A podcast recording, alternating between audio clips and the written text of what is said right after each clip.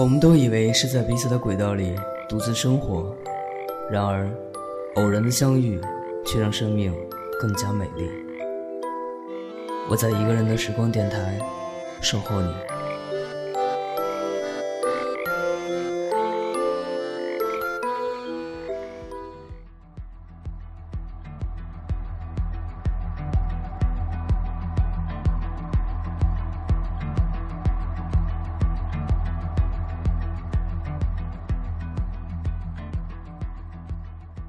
Hello，正在收听节目的各位朋友，晚上好。这两天呢，我的扁桃体呢又开始发炎，喷嚏连连。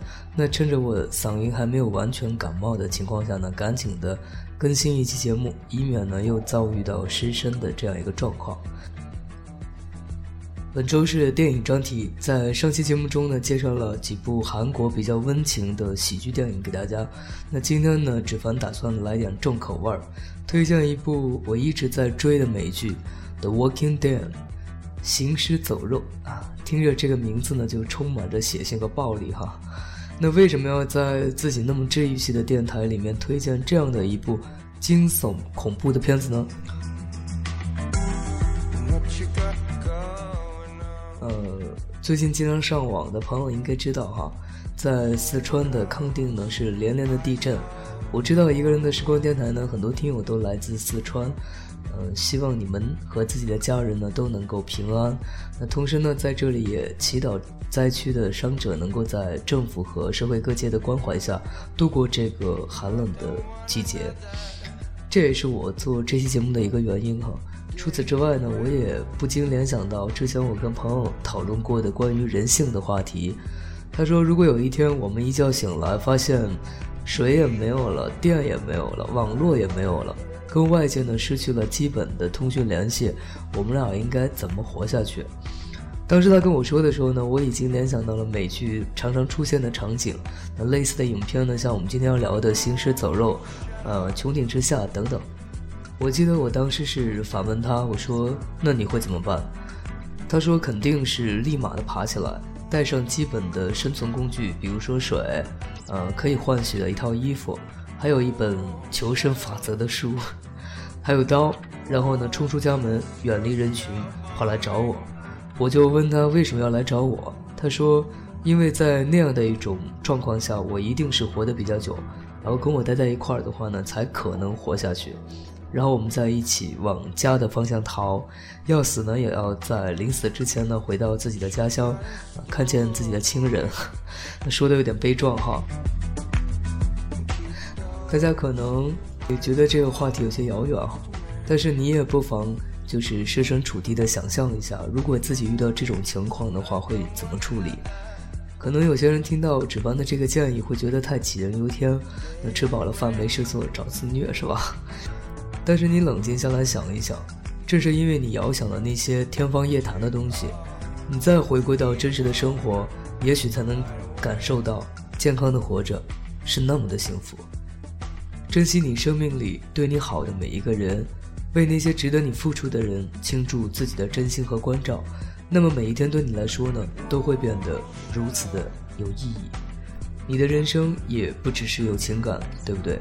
婚姻和爱情呢，都只是生活的一部分。话题说的有些沉重哈，让我们来回归今天的电影专题：行尸走肉。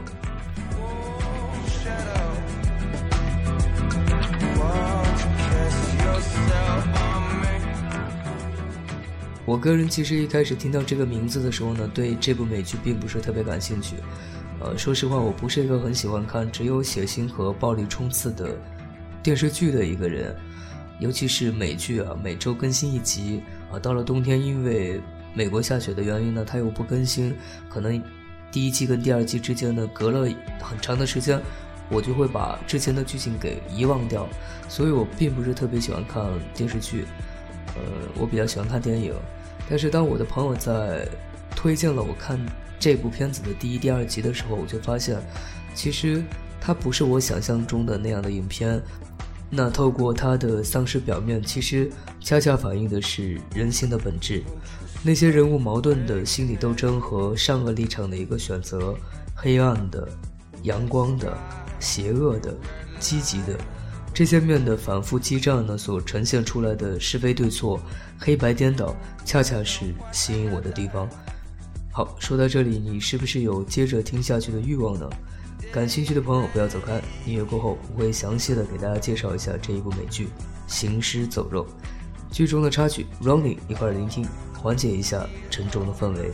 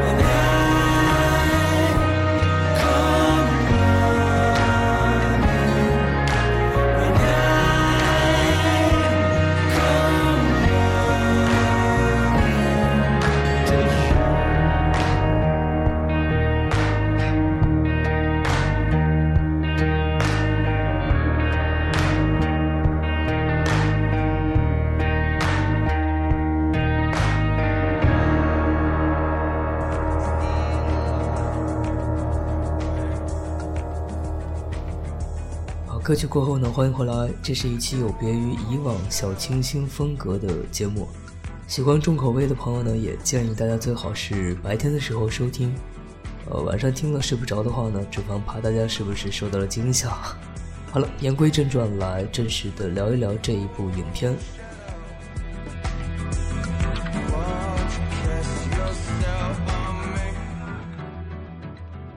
行尸走肉》是一部由法兰·达拉本特创作的美国恐怖电视剧，安德鲁·林肯、劳伦·科汉、斯蒂文·元等演员呢参与了演出。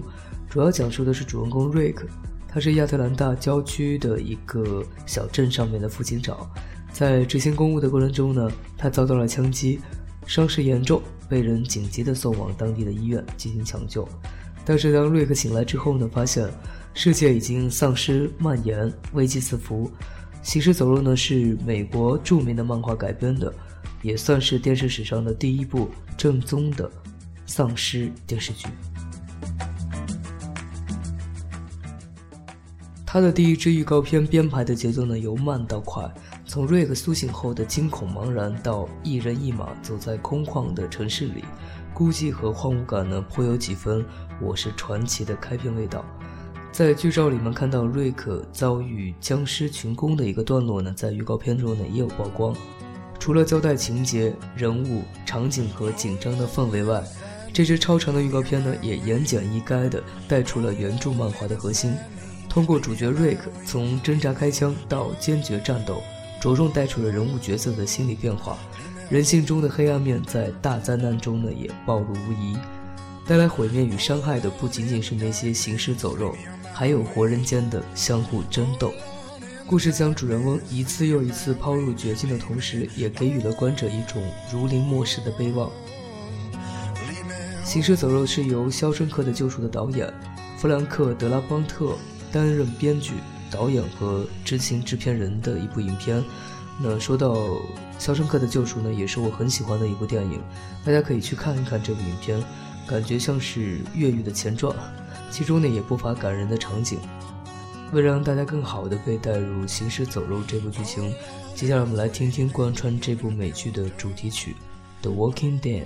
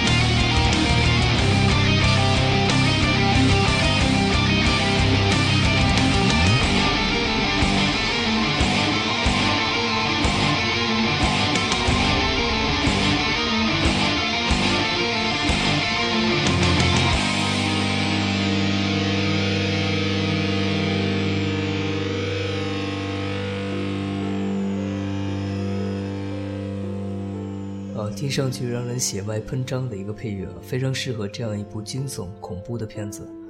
其实，在做这期节目策划的时候呢，我一直在犹豫，要不要介绍的那么详细，担心大家是不是能接受一个人的时光推荐这种比较血腥、暴力的美剧。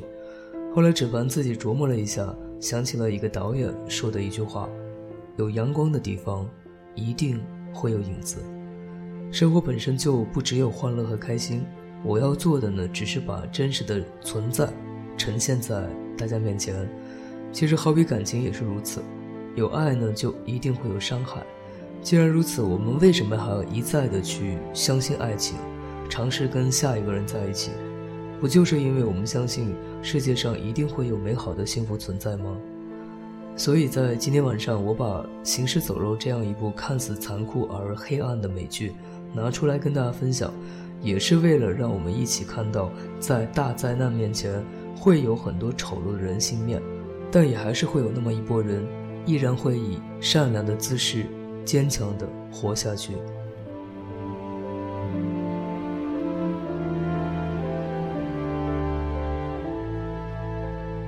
回归到我们节目开头提到的，如果真的是自己遭遇到行尸走肉、穹顶之下这种类似的境地，我会怎么办？呃，说实话，我真的，如果一觉醒来，发现整个世界已经完全颠覆了自己的想象，如果我的朋友真的跑来找我，为了一起逃回家乡，我首先肯定是想办法让自己冷静下来，然后以最快的速度去收拾装备，带上一个背包，里面有打火机、水、刀子、应急的手电筒、手机和充电器，这种一定要有。呃，打火机这个很好理解啊，就是为了在晚上的时候生火取暖。水和刀子就不用解释了吧？野外生存的话，没有吃的，你可以饿上十天甚至半个月；但是没有水的话，可能撑不过三天。至于手机为什么要带，这可能跟性格有关。呃，万一什么时候通讯恢复了，可以打个电话联系家人或者外界，起码会有这样一个念想，让自己活下去的动力，对吧？我其实还是一个对任何境遇都抱有幻想的一个乐天派。而至于在逃亡的过程中遇到的人和事，首先我肯定不会去害人。但是也不会随意的让别人靠近，保持警惕的跟善良的人们联盟，呃，感觉有点像最近很火的《奔跑吧兄弟》是吧？联盟，在一定程度上的联盟是有必要的。但是我想，最后如果我没有能够回到家，可能不是因为遇到了多可怕的恶势力，而是因为窝里斗太相信自己的盟友，结果被悲惨的 out 掉。好了，胡言乱语了那么多，有没有缓解掉行尸走肉带来的沉重的氛围？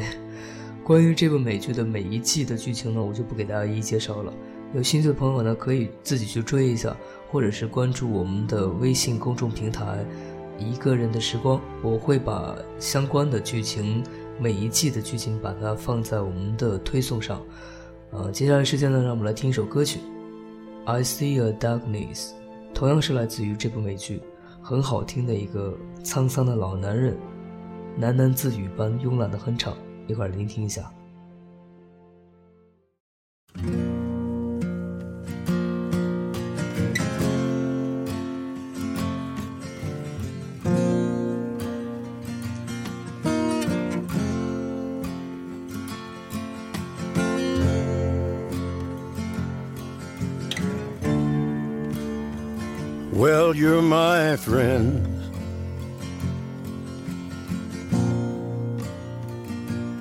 Can you see?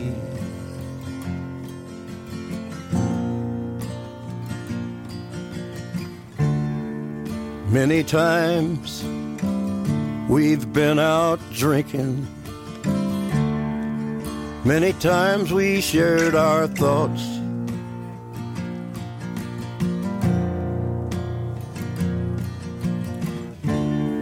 But did you ever,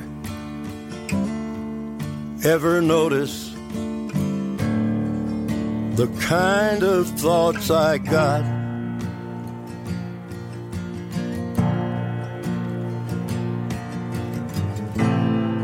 Well, you know I have a love, a love for everyone I know.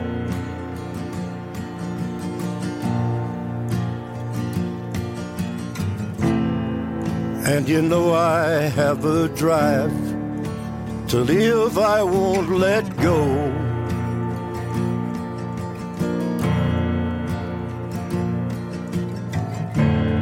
But can you see its opposition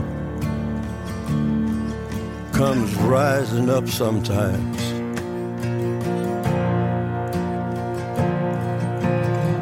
That it's dreadful and position comes blacking in my mind.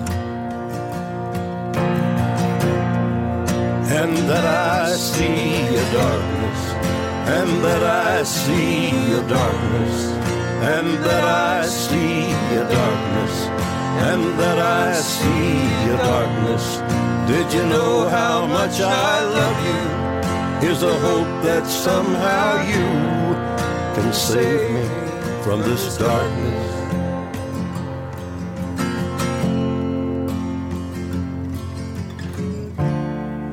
Well, I hope that someday, buddy, we have peace in our lives, together or apart, alone or with our wives, and we can stop our whoring and pull the smiles inside and light it up forever and never go to sleep.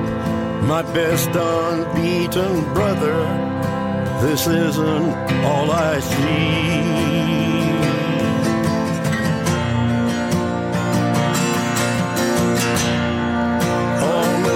See a darkness. Oh no, I see a darkness. See a darkness. Did you know how much I love you? Here's a hope that somehow you can save me from this darkness. 呃，《行尸走肉》从二零一零年到现在已经出到了第五季。昨天晚上呢，我还看了最新的一集的更新。呃，不知道正在收听节目的你有没有跟我一样的追剧的经历？也不确定大家有没有发现，美剧呢往往是刚出第一季、第二季，或者说每一季的第一、第二集的时候呢，节奏相当的紧凑，剧情编排呢也非常新颖，给人眼前一亮的感觉，特别的诱惑，让你有一种继续往下追的冲动。比如说像《穹顶之下》，几乎每一集或者说每两集，观众认为的主角呢都会突发的死掉，让你看着看着都忍不住要一边吐槽一边哔哔哔。比如里面的男主角竟然起了一个非常娘炮的名字，叫什么芭芭拉芭比。再比如像我很喜欢的另一部美剧《冰与火之歌》，呃，出到第四季的时候呢，我喜欢的角色呢几乎都已经死的差不多了。然后追着追着，你就会觉得剧情怎么变得那么拖沓？编剧是不是已经编不下去了？只是为了收视率在那里硬撑着。但是呢，他又很狡诈的在每一集的结尾给你制造一个悬念，让你有一种食之无味，弃之可惜的错觉。啊，我不知道你会不会跟指凡一样有类似的感觉哈。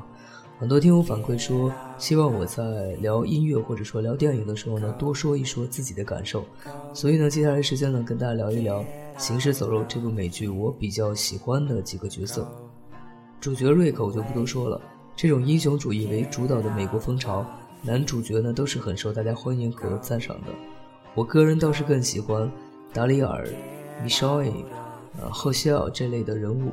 到了第五季，看到第七集的时候呢，我又对卡罗尔这个角色呢挺佩服的。这是为什么呢？不要着急，慢慢的给大家介绍一下这几个人物。Get out of fear, go away. 先来说一说达里尔这个角色，我为什么喜欢他？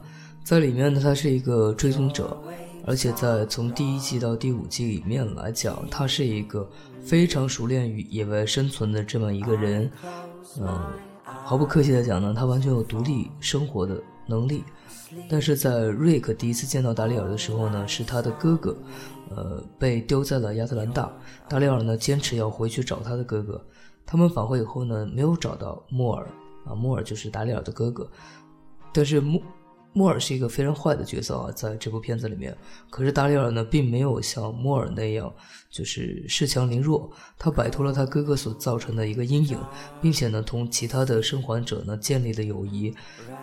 当农场遭遇到危险的时候呢，达里尔也证明了自己是瑞克的一个可靠的帮手，他跟随瑞克去处理他们抓到的一些危险的囚犯。